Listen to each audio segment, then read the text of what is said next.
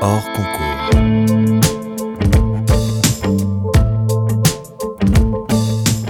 Bonjour à tous, bienvenue dans votre podcast hors concours, une petite heure de conversation décontractée pour donner la parole à ceux qui font la ville d'aujourd'hui.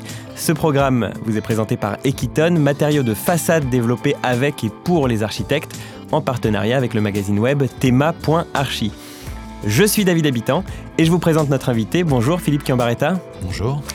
Architecte, fondateur de l'agence PCA Stream, concepteur du récent MOCO, Centre d'art contemporain à Montpellier, vous êtes également à l'origine de la réhabilitation du 52 Champs-Élysées à Paris, de la conception du centre commercial Aéroville près de Roissy, ou du futur bâtiment Cheik que les Lillois commencent à voir construire dans le quartier d'Euralille.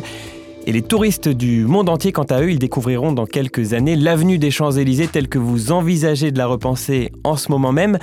Au-delà des bâtiments, vous êtes connu aussi pour les recherches que vous menez en parallèle avec votre agence, qui prennent forme tous les 2-3 ans dans la revue Stream et notamment ce numéro de 2012 intitulé After Office et qui a fait de votre agence un acteur majeur des réflexions actuelles sur l'architecture des bureaux.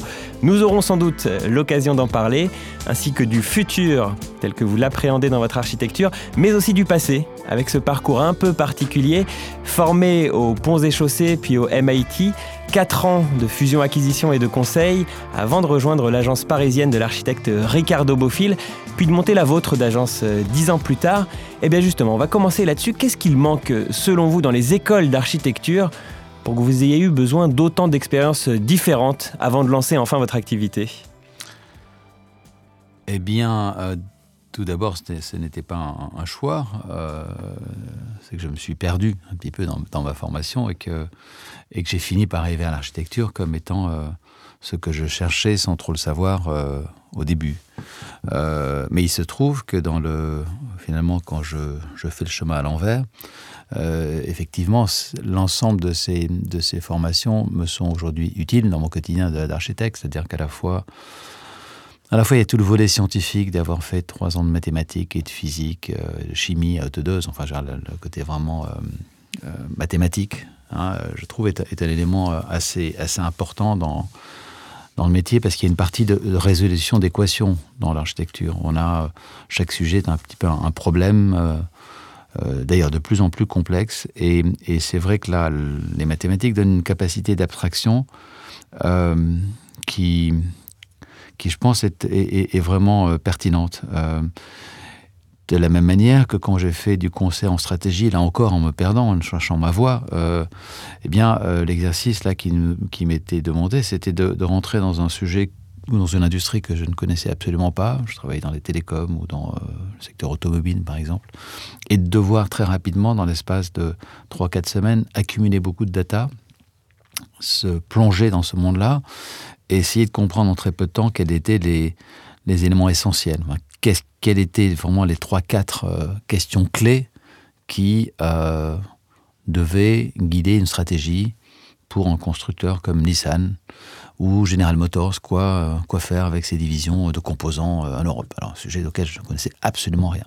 Et donc cet exercice-là de très vite euh, pouvoir prendre une, enfin, s'immerger dans une, dans un domaine inconnu, euh, essayer de, de, voir ce qui est essentiel, ce qui est clé, de problématiser et, et de poser en termes stratégiques la, les questions essentielles.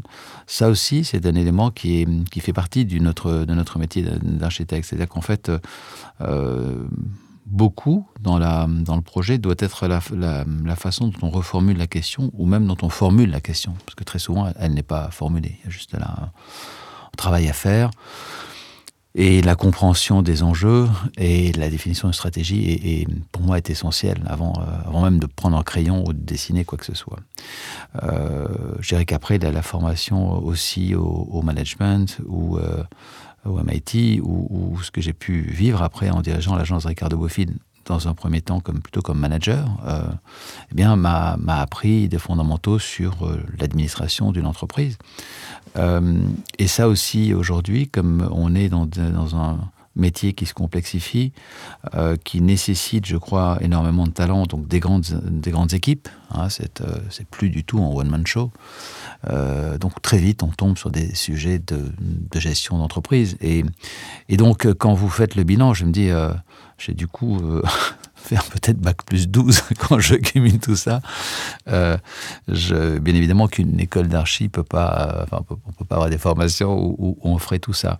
Mais c'est vrai que, euh, en tout cas, euh, je, je, je, pense que ça c'est un sujet de fond dans les écoles aujourd'hui. à quoi s'apparente le métier d'architecte? Est-ce que on est avant tout des des penseurs? Est-ce qu'elle est avant tout euh, des artistes? Est-ce qu'elle est avant tout des techniciens? Est-ce qu'elle est avant tout des entrepreneurs? Est-ce qu'on est avant tout des stratèges? Euh, y a, une, Et je pense que selon les personnalités, euh, un des aspects de, ces, de, ce, de cette orientation-là va se, va se dessiner. mais je pense que c'est un petit peu tout ça, à la fois, qui fait un architecte accompli aujourd'hui. Oui, en l'occurrence, pour revenir à votre propre parcours, euh, c'est vrai qu'on retrouve un petit peu chacune de, ces, euh, chacune de ces compétences, chacune de ces petites briques dans la manière dont j'ai l'impression que vous définissez votre agence et votre travail. Euh, pour revenir à, ce moment-là, vous sortez d'études et que voilà, vous faites, on le disait à l'instant, du conseil en stratégie, conseil en stratégie, avant ça de la fusion-acquisition avant de vous retrouver, alors certes comme manager, mais quand même dans une agence d'architecture. Donc il y avait quand même aussi cette, cette volonté, cet attrait, cet intérêt pour l'architecture, ou c'est un hasard qui vous a amené chez Ricardo Beaufil? Non, non, non, c'était, c'était, ça remonte en fait à, un attrait pour l'architecture et puis pour le, dessin et, la peinture qui, pour le coup, remonte à la toute petite enfance puisque j'avais un grand-oncle qui était architecte et qui était un, excellent aquarelliste. Et donc, quand j'avais 4 ans, 5 ans, euh, il me faisait dessiner et, j'avais euh, donc euh, euh, connu, touché du doigt ce, plaisir qu'il peut y avoir dans le dessin, même cette, cette sorte d'émerveillement à, dessiner. Donc l'architecture, la peinture, cette dimension artistique, je dirais, était, là, un peu contrariée par les maths. Et, il m'a fallu, en fait, j'ai hésité à plusieurs reprises quand j'étais au Pont des Chaussées. J'ai hésité à ensuite enchaîner sur l'architecture en France. Quand j'étais au MIT, j'allais souvent la nuit euh, sur le, campus de d'Harvard à GSD, à l'école d'architecture, euh, en hésitant est-ce que je poursuivais mes mes études à Boston en, école d'archi. Et puis, bon, il y a eu envie de peut-être de passer à l'acte, de travailler, d'arrêter de, un peu ces, ces, études.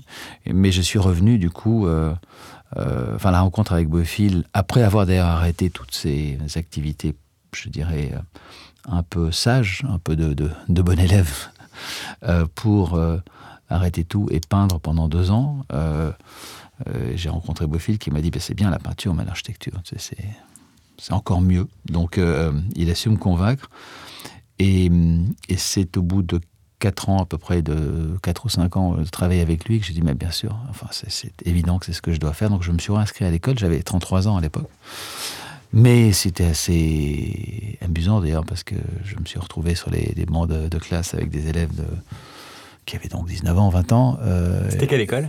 C'était à Belleville, à Paris-Belleville. C'était une formation euh, normale ou c'était une formation euh, pour adultes, peut-être avec un peu moins de cours Non, non, non, non c'était simplement, j'avais en, tant qu'ancien des, des, ponts, là, des, des, des, équivalences qui font que je suis rentré en, en deuxième ou en troisième année. Il m'a, fallu quand même cinq ans pour, euh, pour obtenir le diplôme parce que je travaillais. Hein. Je dirigeais une agence de 80 personnes avec des projets aux quatre coins de la planète. Donc c'était un peu folklorique parfois. J'arrivais de Tokyo euh, et puis euh, en costume et je devais me changer dans le taxi pour arriver à me glisser au milieu des élèves de, une casquette, de, Belleville. voilà. C'était, assez marrant en fait. C'était très, très, très excitant d'avoir cette espèce de, de retour de retour dans le temps, et puis surtout de, de, pouvoir regarder l'enseignement d'une école euh, en ayant déjà 5-6 ans de pratique à, au plus haut niveau international. Parce que, donc, donc c'était assez intéressant. Cette, euh, c'est ce que j'allais dire, c'est-à-dire que euh, en discutant, je me dis peut-être que vous aurez quelques ingrédients comme ça de la recette d'une bonne école d'architecture. Alors,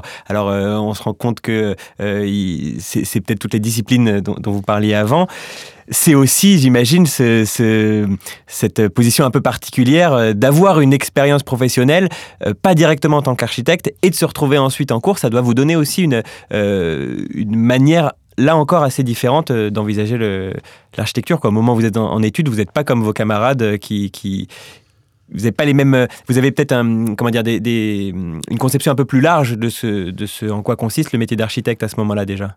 Certainement, euh, et ça me permet de voir aussi euh, peut-être de, de, avec un œil plus critique les peut-être les défauts de cet enseignement ou les manques. Euh, cela dit, ce que, j'ai remarqué euh, par rapport à, l'enseignement de l'architecture, donc je vous parle de ça euh, quand j'ai hésité à le faire après les ponts et chaussées, on était dans les années 80. Bon, et j'avais été assez déçu euh, par le niveau d'enseignement que j'avais pu voir à l'époque en allant comme ça assister à certains cours, notamment qui. Bon, j'avais trouvé que c'était pas très, pas très pointu, pas très sérieux, honnêtement. Donc ça m'a un petit peu dégoûté. C'est vrai que par la suite, euh, bon, c'était un peu mieux quand je suis entré à Belleville, mais là on était dix ans plus tard. Euh, et là récemment, j'ai eu à nouveau des contacts avec, avec l'école, des écoles d'architecture, puisque j'ai été invité là par la Maison de l'Architecture cette année à, parrainer un prix des meilleurs diplômes euh, de, toutes les écoles parisiennes. Donc j'ai assisté, j'ai analysé les diplômes, assisté à des soutenances de, de mémoire, et j'étais très sincèrement assez bluffé par, le niveau intellectuel, par l'exigence, par le par l'engagement des, jeunes étudiants que j'ai vus. Et je crois qu'il y a eu une, quand même une, une évolution assez forte euh, en l'espace de 25 ans sur euh, l'attrait de ce métier, euh, le niveau euh, d'exigence. D'abord, je crois que la, la sélection des, à l'entrée des écoles d'architecture a, a, fortement augmenté par rapport à il y a 25 ans, où bon, les gens ont souvent l'impression qu'ils se perdaient un petit peu à l'architecture. On allait là, bon, je sais pas trop quoi faire. Bon. Je crois que c'est plus le cas, qu'il y a aujourd'hui vraiment des, des, des, des vrais. Des vraies missions ou des gens qui sont vraiment passionnés par ça et qui font un choix volontaire, que c'est très difficile de rentrer, euh, ce qui est assez logique car c'est un des métiers les plus, les plus compliqués. Et j'étais toujours choqué de voir, euh, tant qu'on est dans cette partie sur la formation, euh, qu'en France, il y avait un, effort et un investissement considérable qui était fait pour former des ingénieurs, des grandes écoles, et, et très peu sur les, sur les architectes. Or, dans, dans l'expérience, après dans la vie, j'ai vu à quel point l'architecture était, était de loin le, métier le plus compliqué, euh, le plus complexe à faire. Et donc euh, un vrai problème sur la sélection, sur, enfin, sur d'avoir des gens qui, so, qui soient prêts à, vraiment être adaptés à ça et, pas le faire un peu par euh, bon par erreur. C'est un, un choix engageant. Il faut donc des moyens importants et, et j'ai le sentiment que c'est aujourd'hui le cas, beaucoup plus qu'avant. Vous parlez d'un métier compliqué, d'un des métiers les plus compliqués. Euh, pourquoi? Parce qu'en tant que chef d'orchestre, l'architecte se doit de connaître chacune des, euh, chacun des interlocuteurs qu'il a, qu a en face de lui. L'architecte doit être ingénieur, mais aussi euh, spécialiste de l'aménagement, de bureaux, de machin. C'est ça, c'est cette pardon, pluridisciplinarité qui rend ce métier très compliqué selon vous?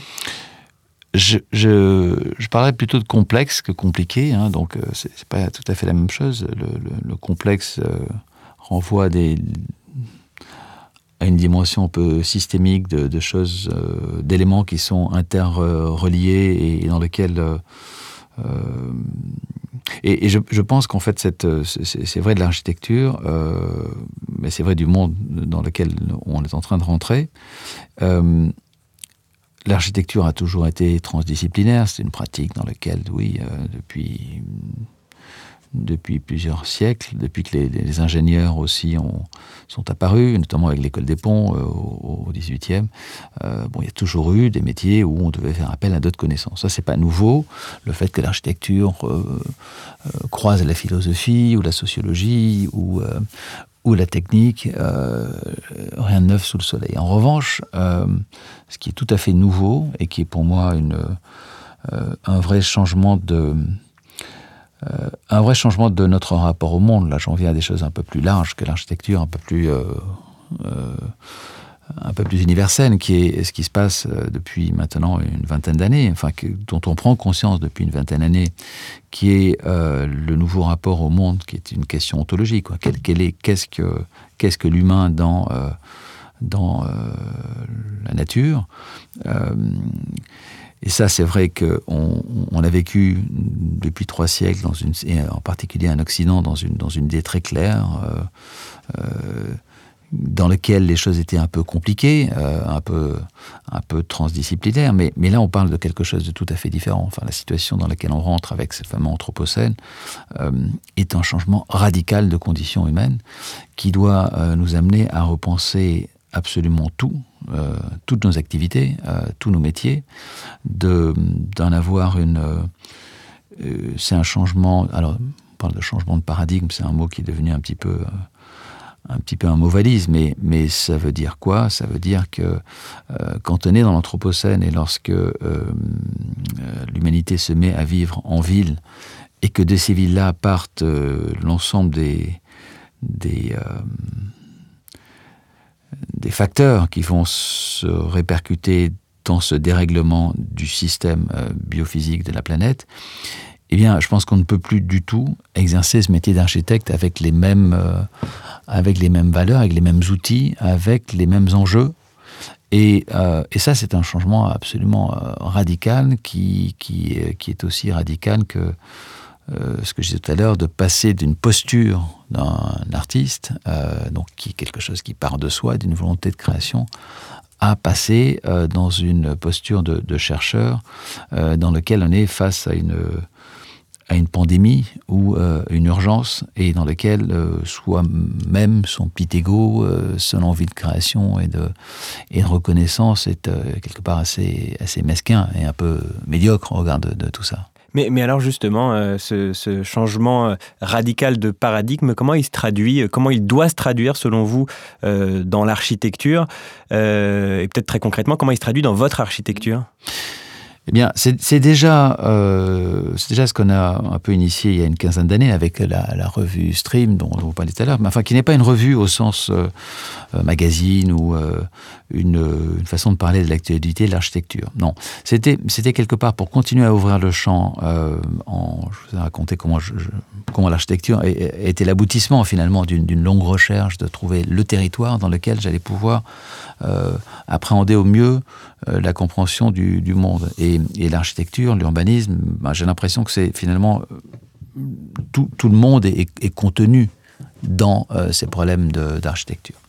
Et donc, euh, donc j'ai voulu, euh, au travers de ce laboratoire qui est interne, où j'ai des gens qui, qui sont vraiment euh, de profils différents, pas architectes et qui travaillent en permanence.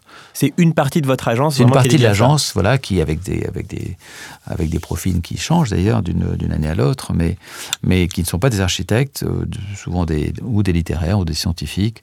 Euh, là, à partir de l'an prochain, c'est un docteur en urbanisme qui, qui nous rejoint, donc vraiment même pour passer à une autre échelle de, de laboratoire appliqué. L'idée, c'est et, c'est quoi? C'est qu'il faut être à la fois un think tank et un do tank.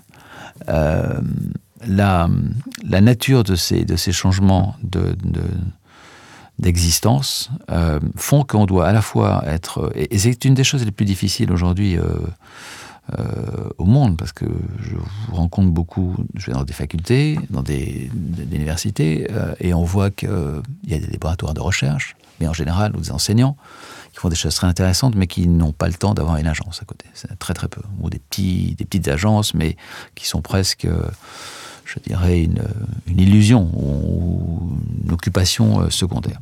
Et puis il y a les grands cabinets les grandes agences structurées internationales etc qui, qui n'ont plus pour la majorité à part quelques rares exceptions euh, le temps le, le loisir de faire vraiment la recherche. Donc arriver à combiner les deux est, est est difficile. C'est une discipline en fait assez, assez difficile et exigeante parce qu'on va tirer dans des temporalités, euh, des, dynamiques, des psychologies qui sont un petit peu contradictoires. Et, mais il me semble que c'est néanmoins là que, euh, que l'on doit se placer. Parce qu'il euh, faut d'abord comprendre ces phénomènes complexes, il faut de les anticiper, il faut essayer de comprendre les forces souterraines et, et en général on ne voit que l'écume des choses. Donc, euh, et les comprendre nous permet dans, un, dans une action, parce qu'il y a urgence à agir, pas simplement à comprendre. Je pense sur le diagnostic aujourd'hui de ces, euh, de ces pour faire simple, on va dire, de réchauffement climatique, de, de la biodiversité, tous ces thèmes qui sont liés à la condition de la planète. Euh, comprendre les mécaniques physiques, euh, chimiques, euh, biologiques qui sont à l'heure, quand on voit qu'il y a 80% des espèces d'oiseaux qui ont disparu en Europe en l'espace de 30 ans, enfin c'est juste comment ça se produit, qu'est-ce qui se passe derrière? On doit réfléchir, étudier, comprendre. Ensuite, comment agir? Là, on rentre dans, euh, la conception d'une façon d'agir dans nos métiers de fabrique des villes, euh, qui aussi introduit une dimension qui n'existait pas avant, qui est celle du temps. Euh, et qui implique aussi euh, des méthodes, des organisations et des process de conception qui sont euh, tout à fait aussi à réinventer. L'approche classique d'un architecte se considérant comme un créateur génial, à la, à la façon de Michel-Ange. On est dans un atelier, euh, voilà, il y a le maître et les disciples, et ensuite les, ouvriers. Donc, euh, donc je crée, je fais un croquis, euh, et mes apôtres vont prendre cette esquisse, la développer, et ensuite, voilà c'est signé par le maître. Ça, je pense que c'est une conception qui a été très belle à la Renaissance, mais qui est totalement désuète, en fait, et qui, et qui, a continué même dans la période moderne. Enfin, qui continue peut-être encore un petit peu dans certaines agences, je crois, qui continue euh, probablement euh, dans certaines agences. Moi, c'est absolument le contraire que, que j'ai envie de faire. D'abord parce que euh, si vous voulez, en étant venu tard à l'architecture, j'ai eu la chance pendant des années de me considérer un petit peu comme un imposteur dans ce, dans ce, dans ce secteur-là. Euh, ça a été à l'âge de 37 ans, quand j'ai commencé à faire l'architecture, presque une sorte d'interdit que je, franchissais de jamais on va payer pour dessiner des, bâtiments. Enfin, je n'osais pas le croire. Et, et, et c'est à peine, je dirais, depuis peut-être 2-3 ans que maintenant on commence à avoir pas mal de bâtiments construits que je me dis, bon, peut-être, si ça continue, je vais vraiment être architecte. peut-être. Et encore, euh, je ne suis pas encore, je pense. Euh, euh, et, peut-être jamais, parce qu'en fait, en tout cas, accompli, abouti. C'est euh, ce qui est bien dans ce métier-là, c'est qu'on ne peut jamais l'épuiser. Hein. on s'épuisera avant, avant d'épuiser l'architecture. Mais j'aime bien, ça donne bien la, vision, en tout cas, du métier que vous, que vous avez, qui est selon vous un métier vraiment complet et majeur et indispensable à la, voilà, au, la possibilité pour les êtres humains d'habiter ensemble. Mais alors, euh, euh, pardon, je, redescends un peu sur une question très très très concrète, mais, comment est-ce qu'on la retrouve aujourd'hui euh, dans un de vos bâtiments, toute cette réflexion Qu'est-ce que la, partie de votre agence qui est dédiée à la recherche, à la réflexion, qu'est-ce qu'elle apporte très concrètement dans un de vos projets on, visitait la semaine dernière le bâtiment 8 à Paris, dans le 8e arrondissement, ou alors un bâtiment peut-être plus connu comme comme euh, euh, par exemple le, siège de le Facebook, de Facebook le, cloud, le cloud euh, à Paris également. Qu'est-ce qu'on retrouve là-dedans qui vient de la partie recherche de PCA Stream?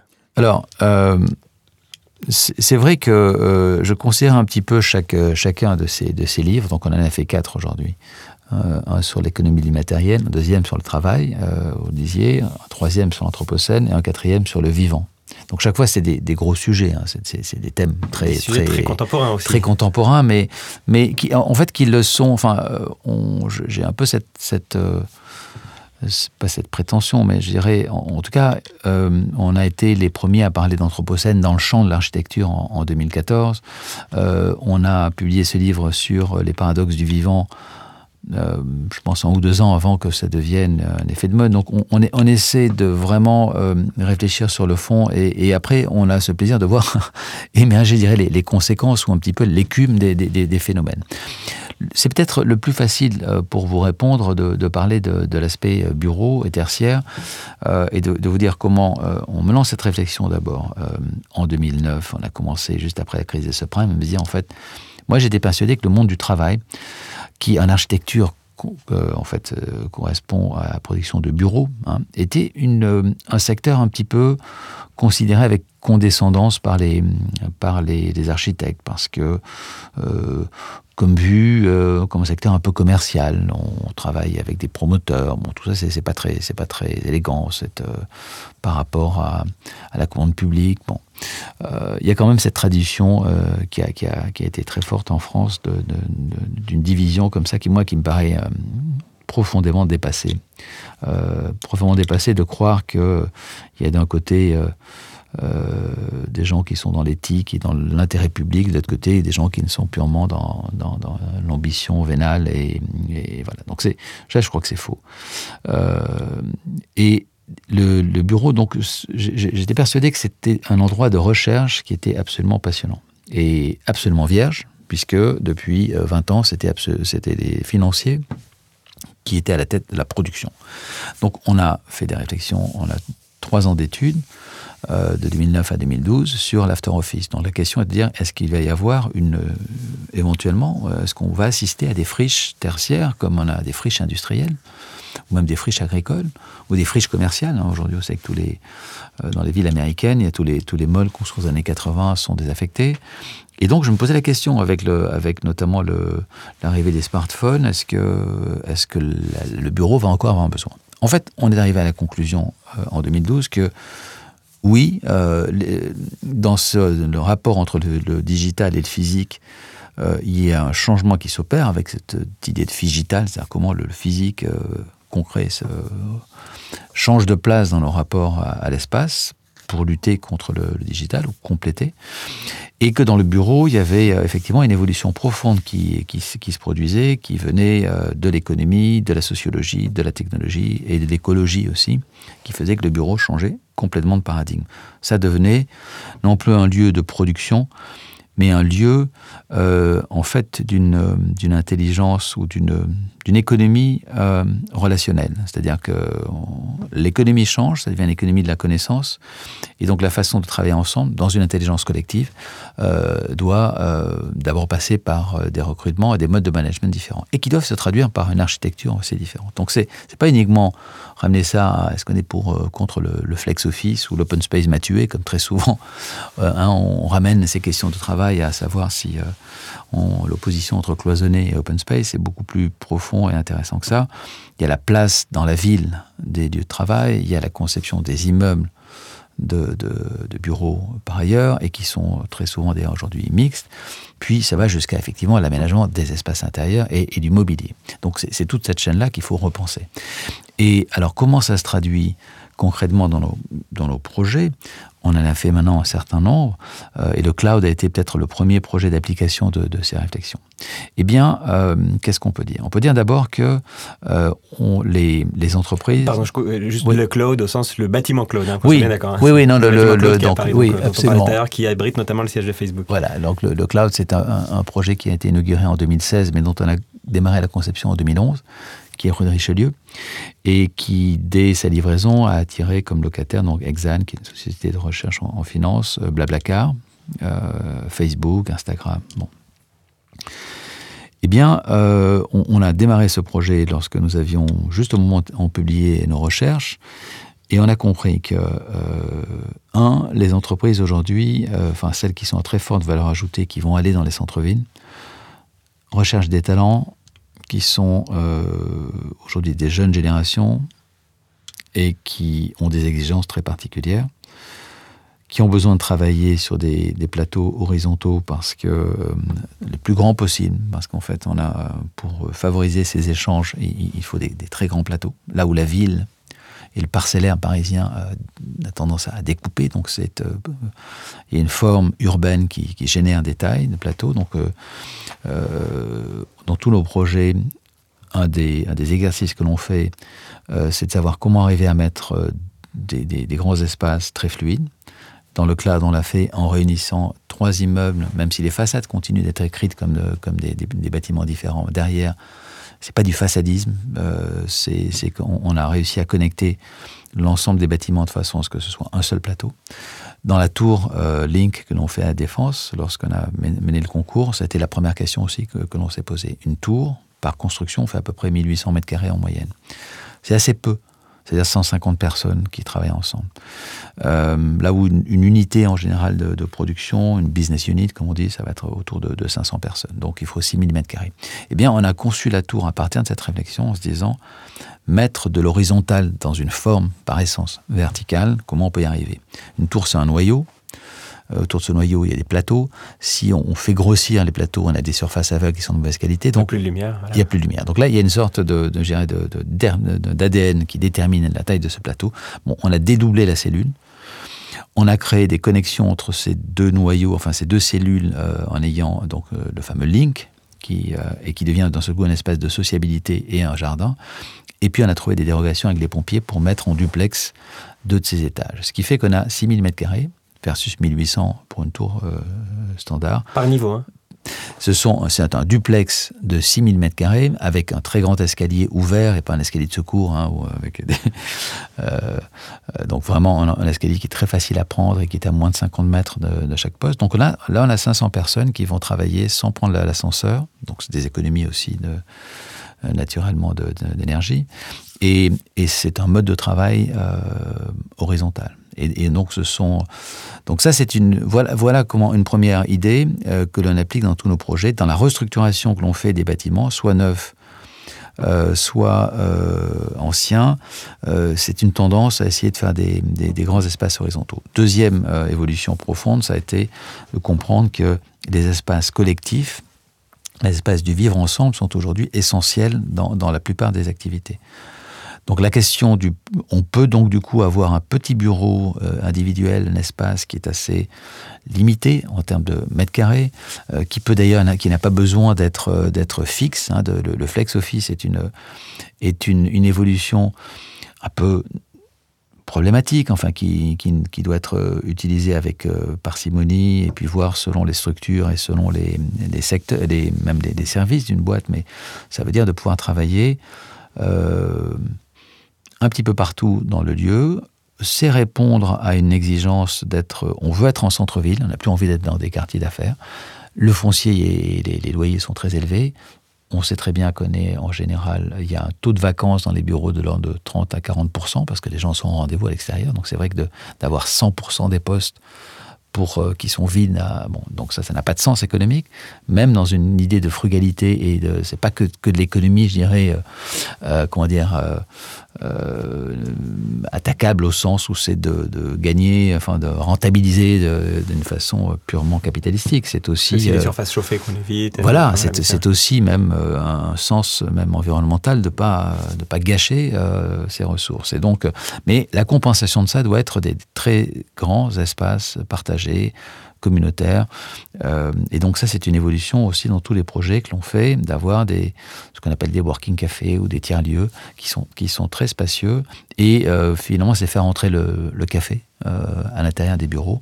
Et puis, le troisième volet, c'est le rapport à la nature. Il y a une biophilie très forte aujourd'hui chez chez les citoyens, chez les citadins. Euh, on s'aperçoit que le, le, y a un brouillage des, moments de notre vie où travailler, être à la maison, euh, être chez soi, le domestique, le professionnel ont tendance un peu à se flouter. donc, il n'y a plus de raison aujourd'hui de s'interdire d'aller travailler sur un balcon, sur une terrasse, au soleil, euh, prendre l'air. On pense au laptop, on peut le faire. C'était pas le cas il y a, 10 ans. Pas, même socialement, c'était pas accepté. Ça l'est aujourd'hui parce que, effectivement, l'imagerie des, des, euh, des, des startups et des GAFA font que finalement, bon, bah, c'est pas parce qu'on est euh, euh, sur un canapé au soleil que, qu'on travaille pas. Donc, il y a toutes ces évolutions qui nous amènent à faire des, des projets effectivement assez, assez différents qui, qui commencent à migrer plus vers de l'hôtellerie ou du, ou du logement que du bureau. Mais alors, euh, vous parliez tout à l'heure d'un changement radical de paradigme. J'ai l'impression que votre réponse à ça, pour le coup, elle est plutôt raisonnée, elle n'est pas radicale. Alors je dis ça, c'est absolument pas péjoratif hein, de le dire, mais c'est que euh, vous remettez pas en question euh, le fait de travailler, par exemple, ou, alors en tant qu'architecte, vous remettez pas en question le fait de construire. On voit des architectes aujourd'hui qui se posent la question est-ce qu'on doit vraiment construire? Vous, vous allez dans le sens de ce qui se fait. on a des maîtres d'ouvrage qui appellent des architectes pour, pour construire, et vous faites partie de ces architectes-là. Mais c'est de l'intérieur que vous essayez de faire par petites touches un petit peu évoluer. C'est ça votre position? Bah, écoutez, on, a, on va avoir, on le sait, euh, encore euh, 2 à 2,5 milliards d'humains à, à, loger et euh, à la fois pour euh, leur habitat et pour des lieux de travail d'ici à 2050 à peu près. Donc il y a même si l'essentiel sera euh, probablement en Afrique et, en Asie. Donc les besoins de construction ne euh, vont pas disparaître. Hein. Euh, on doit faire face à, ces besoins. La question que l'on a à, traiter, c'est de savoir, selon les différentes géographies et, les différents contextes, bien évidemment, c'est pas la même chose d'être à Mumbai ou à Lagos et, à Paris ou à Londres ou à New York. Donc il y, a des, il y a des situations, des contextes extrêmement différents. et par rapport à. Donc, il y a, y a des évidences aujourd'hui assez, assez partagées, je pense, sur le fait qu'on doit essayer, bon, il y a la question du recyclage, c'est d'essayer de faire avec et, de réutiliser plutôt que de faire la tabula rasa. Bon. Euh, et donc c'est vrai que dans les projets que l'on fait sur Paris, euh, beaucoup sont des projets de euh, réhabilitation, de restructuration, de transformation.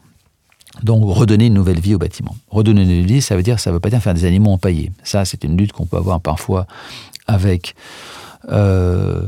certaines instances ou points de vue qui sont trop dans la conservation au sens euh, formel, euh, presque antiquaire, euh, un bâtiment doit vivre. Et en fait, quand on regarde l'histoire, la plupart des bâtiments ont, subi énormément de transformations. Donc ça peut nous amener à certaines tensions parfois avec certains organismes. voilà, bon, je ne cite personne, mais, mais bon, on arrive en général à, à assez bien avancer. Après, il y a quand même des, constructions neuves qui sont nécessaires. Il faut essayer de rester dans une ville dense. Donc, euh, c'est pas euh, lutter contre l'étalement urbain, mais plutôt euh, se concentrer autour des infrastructures de transport ou, d'énergie, de sorte à ce qu'on les rentabilise. Voilà. Donc, ça, c'est une deuxième règle. Et après, il faut oublier que, faut pas oublier qu'en fait, si on parle de, des grandes mesures de performance de ce que l'on fait, il y a un des enjeux essentiels pour lutter contre l'achèvement climatique, qui est, le carbone. Donc, c'est changer notre trajectoire carbone. Il faut savoir que quand vous prenez une tour, par exemple, la question, il y a des débats fréquents sur est-ce que la tour est, durable ou pas. Certains sont, disent que c'est une boucherie, c'est absolument une hérésie, etc. Je crois qu'il faut relativiser ça. Et c'est là que je, parle de sujets complexes. Il n'y a pas de réponse évidente, dogmatique, euh, euh, mécanique. Prenez le cas d'une tour on a fait l'exercice il, y a, quelques, mois de prendre une tour qui a été construite euh, à New York il y a 70 euh, ans de ça, dans les années 50, qui va être déconstruite pour être remplacée. Si vous regardez le bilan carbone de ce bâtiment-là, il faut le prendre dans le temps. Il ne faut pas regarder juste la construction du bâtiment, il faut voir comment il a été construit à cette époque-là, bon, avec euh, du coup les matériaux euh, euh, qui ont été utilisés, est-ce que c'est du bois, est-ce que c'est du béton, est-ce que c'est de l'acier? Donc là, il y a déjà un bilan carbone lié au procédé de construction. Il va vivre pendant 70 ans. Là, il va être chauffé, climatisé, euh, donc il va avoir une dépense énergétique euh, plus ou moins importante selon la conception du bâtiment. En l'occurrence, ces bâtiments à l'époque étaient assez mal conçus de ce point de vue-là. On, se, préoccupait peu de, de, son efficacité thermique. Mais aujourd'hui, on arrive quasiment à des bâtiments qui sont BEPOS, qui sont presque à énergie positive. Enfin, pas presque, certains, on a fait des, immeubles à, Issy-les-Moulineaux qui étaient à énergie positive, qui produit plus qu'ils ne en termes d'énergie. En, termes, de carbone, euh, c'est déjà plus compliqué. On a, on a fait des projets, pas construits, mais des études de projets à, bilan carbone zéro. Il faut souvent compenser en plantant des, forêts pour arriver vraiment en bilan zéro. Mais bon, donc le bâtiment lui-même est euh, une dépense euh, carbone. Mais quand vous comparez ça à, au coût, au bilan carbone de la vie du bâtiment pendant 70 ans, qui est à la fois la dans le bâtiment, mais que vous rajoutez à ça euh, les transports, c'est-à-dire euh, la mobilité, comment les gens sont venus travailler là pendant, euh, pendant 70 ans, vous vous rendez compte que le poids relatif de ces trois composantes, que vous regardiez de la même tour à Los Angeles, à New York ou à Paris, va vous donner des chiffres totalement différents parce que euh, on va aller chercher le mix énergétique qui est pas le même si on fait euh, alors euh, en termes de carbone en France on a, la chance d'avoir le nucléaire. Je dis la chance parce que en termes de carbone c'est mieux que le charbon que le pétrole. Alors ça pose d'autres problèmes de déchets radioactifs ça c'est un autre sujet, mais si je, reste sur l'angle du carbone, eh bien, euh, les gens viennent en transport en commun, vivent dans une tour en utilisant euh, euh, des énergies en grande partie renouvelables, ou en tout cas non carbonées, là où à Los Angeles, tout le monde vient en voiture en utilisant du pétrole et, et climatise à fond. Donc, et le poids relatif du bâtiment euh, dans cette équation-là euh, devient là absolument euh, ridicule dans le cas de Los Angeles. Donc c'est pour ça qu'il faut éviter les idées reçues et préconçues. On ne peut pas imaginer aujourd'hui ne plus construire parce qu'il y, y, a un besoin qui répond au fait qu'on est encore dans une partie quasiment verticale de la courbe démographique, et encore jusqu'à la fin du siècle, on est dans la grande accélération où la population humaine explose. Donc il faut bien la loger et, euh, et, lui, créer des lieux de travail et de vie. mais quand je disais aussi euh, que j'ai l'impression que vous tentez de changer les choses de l'intérieur, je pense par exemple aussi à, la communication que, vous menez. Euh, vous avez une agence qui, par ses activités, mène un, vrai travail de fond, on l'a compris, avec toute cette partie recherche, avec, avec des, bâtiments, des constructions qui, cherchent à chaque fois à interroger nos modes de vie et qui font, qui font date, qui font évoluer aussi les manières de les concevoir et de les habiter. Et à côté de ça, vous, vous, utilisez euh, euh, pour votre communication des termes assez, euh, comment dire, très en vogue. Je pense à chaque fois que, vous sortez un bâtiment, alors c'est le nom, c'est le hate, le cloud, le shake. des... Vous jouez le jeu un petit peu, c'est ça Alors attendez, là, là, là j'ai précisé une chose quand même qui qu'il faut que vous sachiez dans la, production. c'est le maître d'ouvrage qui décide, c'est ça? C'est que le, nom des bâtiments est effectivement pas du tout quelque chose sur lequel nous, nous sommes. au pire, on peut avoir le euh, s'opposer fermement s'il y avait un nom qu'on trouve ridicule. Mais euh, là, pour le coup, euh, c'est un travail qui est fait par les maîtres d'ouvrage avec une agence de communication. Et pourquoi? Alors, ça peut paraître ridicule. Je dirais que d'une certaine manière, ça n'allait pas complètement. C'est pas du tout. Enfin, moi, pour le coup, que, au contraire, je trouve ça plutôt. Euh, euh J'essayais de me faire un petit peu l'image de votre position au milieu de tout ça. Et c'est que d'un côté, on a des discussions euh, très théoriques, très mm. conceptuelles. Et d'un autre côté, en fait, euh, vous vous confrontez à, quelque chose de très concret, de quelqu'un, d'une entreprise qui va. il faut charmer l'entreprise pour qu'elle arrive dans ce bureau-là. On retrouve avec des, des choses un peu caricaturales pour le coup, mais sans, trouver ça ridicule pour autant. Mais. Alors moi, je trouve pas ça, je trouve pas ça ridicule ni caricatural. Je pense que en, fait, il est intéressant. Euh, d'abord, euh, d'abord, je, pense que si on regarde le côté positif, c'est que, euh, vous savez, dans l'immobilier, depuis la nuit des temps, ce que disent les maîtres d'ouvrage aux architectes, c'est qu'il y a trois règles d'or dans l'immobilier. C'est location, location, location. En gros, donc, c'est bien, mon petit ami, votre architecture, c'est important, mais en fait, la, la, seule chose qui compte, c'est l'adresse. Bon.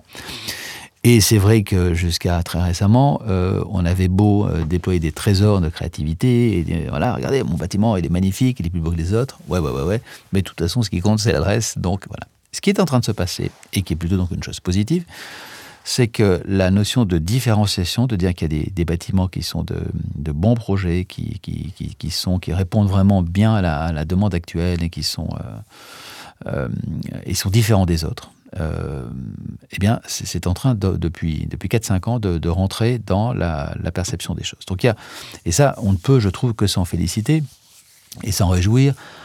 Bien sûr, ça accompagne parfois avec des clichés, avec du greenwashing, ou où tout ça n'est que, au bout d'un moment, du, un produit. Euh, euh, pas le copie, c'est une chose déjà faite, mais, mais c'est quand même mieux que de s'entendre dire, bon, de toute façon, vous servez à rien, euh, c'est l'adresse qui compte. Donc, alors que ça s'accompagne et qu'aujourd'hui, moi, je suis très fier que le fait qu'on euh, parte de la compréhension du besoin de l'usager, c'est-à-dire de, quoi aujourd'hui est-ce que j'ai envie d'aller travailler moi dans, ces bureaux-là? Est-ce que, est que j'y serais heureux? Euh, comment Et c'est très sincère. Je dirais que je j'ai aucune euh, euh, doute là-dessus, c'est que je me dis à la fois euh, comment y faire venir les entreprises qui vont attirer des talents pour venir travailler dans ces conditions-là, tout en le faisant aussi dans un, une question de désirabilité, de remettre l'homme au centre. Ça me paraît évident. c'est une évidence, mais qui a été un petit peu oubliée par la modernité. Il hein. ne faut pas oublier quand même que le fonctionnalisme, très souvent, c'est axé sur sur l'aspect pratique, euh, ça marche, c'est une machine, et en se détournant du côté plus sensible. Donc je pense qu'aujourd'hui, c'est de revenir à, la qualité de l'espace dans dans le désir qu'on va avoir d'y, séjourner. Alors moi, je travaille plus dans, le tertiaire depuis quelques temps, mais euh, pas que, mais je le vois là, dans ce moment-là de la vie, qui est peut-être différent de celui où on rentre chez soi le, le soir dormir, mais en fait, on y passe plus de temps. Donc je trouve que, finalement, je suis très heureux euh, de faire en sorte que les gens qui vont passer 8 heures ou plus pour certains euh, dans, dans leur bureau, ils soient heureux. Et de le faire en même temps avec une, euh, une attention à ces, enjeux environnementaux qui font que eh on, peut, on peut le faire n'importe comment. Il faut arriver à, à, combiner euh, ces enjeux de durabilité et de désirabilité, d'enchantement. Voilà. Et, et donc c'est passionnant. Alors après, si euh, le maître d'ouvrage prend une boîte de pub pour inventer que l'immeuble qu'on a dessiné s'appelle Cloud, s'appelle Shake, s'appelle Freedom, s'appelle des fois des choses qui me, qui me font sourire, je dirais que c'est c'est anecdotique et, et, ça ne me dérange pas. Très bien. On a, beaucoup parlé de bureau. votre activité, elle est beaucoup plus large que ça. le temps passant, on va pas pouvoir tout, tout évoquer. Peut-être juste un dernier mot pour, terminer sur, un gros projet en cours à une échelle un peu différente. il y a beaucoup d'évolutions sur la ville de Paris, notamment du fait des Jeux Olympiques de 2024 qui sont en train, secteur par secteur, de faire des transformations assez notables. Une notamment qui est en cours, c'est sur les Champs-Élysées. C'est vous qui êtes en charge de, réfléchir à, l'avenue telle qu'elle sera euh, demain. Est-ce que vous pouvez nous, nous en dire quelques mots un petit peu Qu'est-ce que... Oui. Alors, ce qui est important, c'est déjà de, bien préciser une chose. Euh, cette réflexion que l'on mène sur les Champs-Élysées, le commanditaire n'est pas la ville de Paris, euh, mais le comité des Champs-Élysées. Hein. donc, c'est important parce que pas qu'il y ait malentendu, euh, nous ne sommes pas maîtres d'œuvre dans un projet. Euh, on espère que ce que l'on ce que l'on propose et la réflexion que l'on met sur la table, que qu'on qu'on présente au public et, aux politiques, va avoir pour effet de susciter une prise de conscience et, produire ensuite des, des changements. Alors, le, comité des Champs-Élysées, c'est les, les, commerçants, c'est les cinémas Le comité des Champs-Élysées, c'est une association de loi, une loi, une association de loi de 1901 qui a été créée en 1916. Donc, vous voyez qui a plus de 100 ans d'existence, et qui euh, réunit l'ensemble des, euh, des, bah, des, personnes qui sont soit euh, des enseignes sur les Champs-Élysées, soit des propriétaires, soit maintenant des institutions comme le Grand Palais, le Petit Palais. donc ça va, vous voyez, c'est une, une population assez large qui, réunit à la fois des privés et des institutions publiques, et qui sont toutes concernés de près ou loin par euh, ce patrimoine euh, français, parisien que, sont les Champs-Élysées. Et donc, euh, le comité se sent un petit peu investi de, cette mission de, valoriser les champs et depuis quelques années, depuis quelques décennies, même assiste à à, ce qui pourrait être considéré comme une forme de désamour des Parisiens pour, les Champs-Élysées. Euh, et donc, ils nous ont demandé de réfléchir à ce sujet-là, de savoir si on pouvait développer une vision pour inverser cette, cette cour. Alors, c'est un sujet passionnant. Euh, un thème difficile parce qu'on a pu le mesurer par des sondages et des, et des mesures même de, quantification de, qui est sur les Champs-Élysées. Et on a pu constater qu'effectivement, euh, aujourd'hui, les Parisiens ont une mauvaise image des, des, Champs-Élysées. Mauvaise image parce qu'ils considèrent qu'elle est un petit peu trop touristique, un petit peu trop euh, euh, polluée par la voiture, par le bruit, par les, à la fois des, particules fines. Bon. Et, et, ils ne vont plus sur les champs. Donc on a à peu près 5% du, des piétons que l'on quand vous allez sur les Champs-Élysées, il y a à peu près 100 000 personnes par jour en moyenne, ben, vous avez 72%, 75%, les trois quarts qui sont des touristes, français ou internationaux. Vous avez encore 20% qui sont des gens qui travaillent euh, sur les Champs-Élysées, très très peu qui habitent dans le quartier parce que c'est un quartier quand même essentiellement tertiaire. Et en fait, il n'y a que 5% des, des, des, de ces passants qui sont des Parisiens. Qui sont donc c'est donc c'est une c'est une avenue qui est aujourd'hui qui appartient euh, au monde, euh, à la France, mais avant tout puisque c'est 53% je crois de mémoire d'internationaux. Hein. Donc c'est une et donc c'est un, endroit qui est très intéressant parce que c'est un, un, de ces non-lieux planétaires que qu'a théorisé euh, Michel Lusso. Euh, donc, absolument fascinant euh, parce qu'il est à la fois ultra local et ultra global.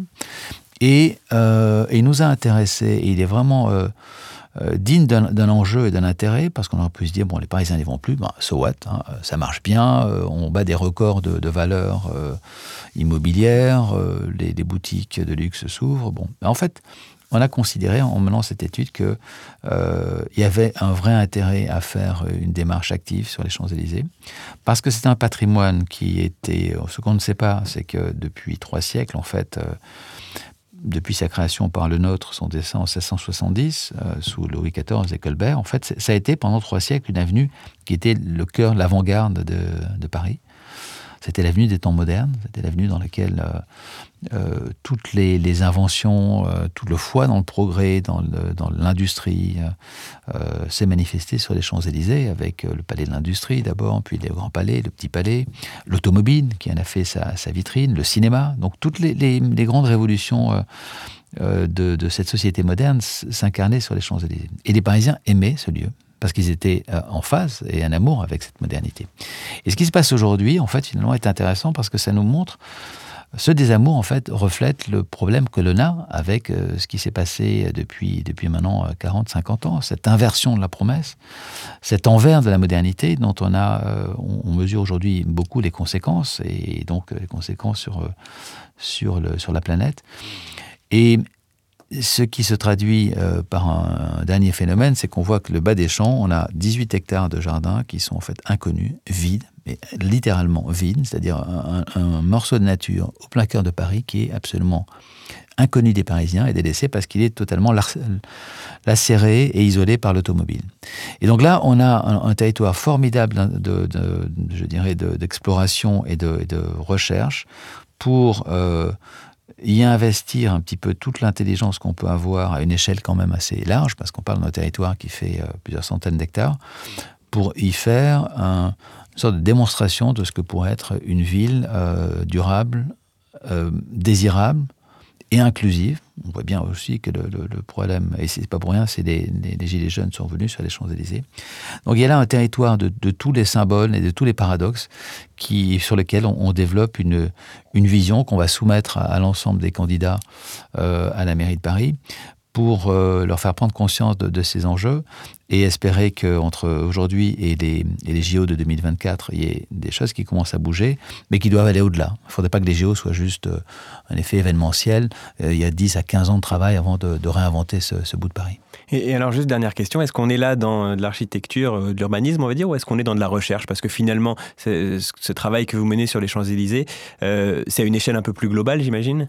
On est sur la ville de demain plus largement. On est, oh, c'est une, réflexion plus globale sur la ville de demain, dans laquelle effectivement euh, c'est de la recherche appliquée, si je devais lui donner un nom, c'est-à-dire qu'on est vraiment euh, dans une réflexion exploratoire. On travaille avec euh, par exemple avec l'école d'Harvard et les laboratoires de, du MIT également et, de Sciences Po pour essayer de voir quelles sont les modélisations actuelles de l'urbain que l'on peut réfléchir dans cette approche complexe métabolique que, que l'on défend, donc qui dire c'est, presque un organisme, et donc il faut approcher ça presque avec des outils de la médecine et de la science. Euh, donc la data est là pour nous permettre de, mesurer un certain nombre de choses, pas comme une finalité, pas une fin en soi, mais euh, faire vivre les plantes de demain euh, en ville, ça va ça concerne à la fois de la biologie, de la botanique, mais aussi euh, peut-être euh, des régulations avec des capteurs qui vont permettre d'apporter juste l'eau nécessaire pour être sobre, par exemple.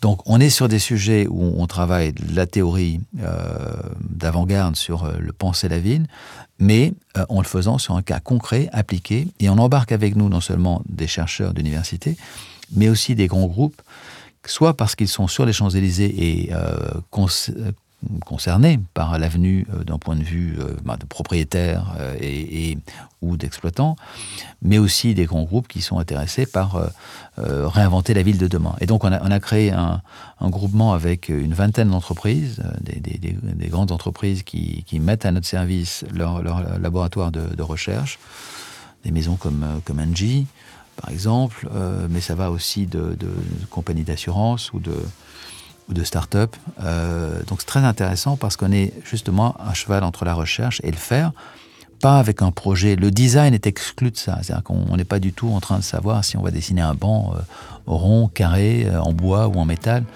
même si le choix d'un matériau peut être intéressant, mais on n'est pas dans des problématiques de forme, de design, donc euh, ça, on laissera une étape suivante où il y aura des concours d'architecture, de designers.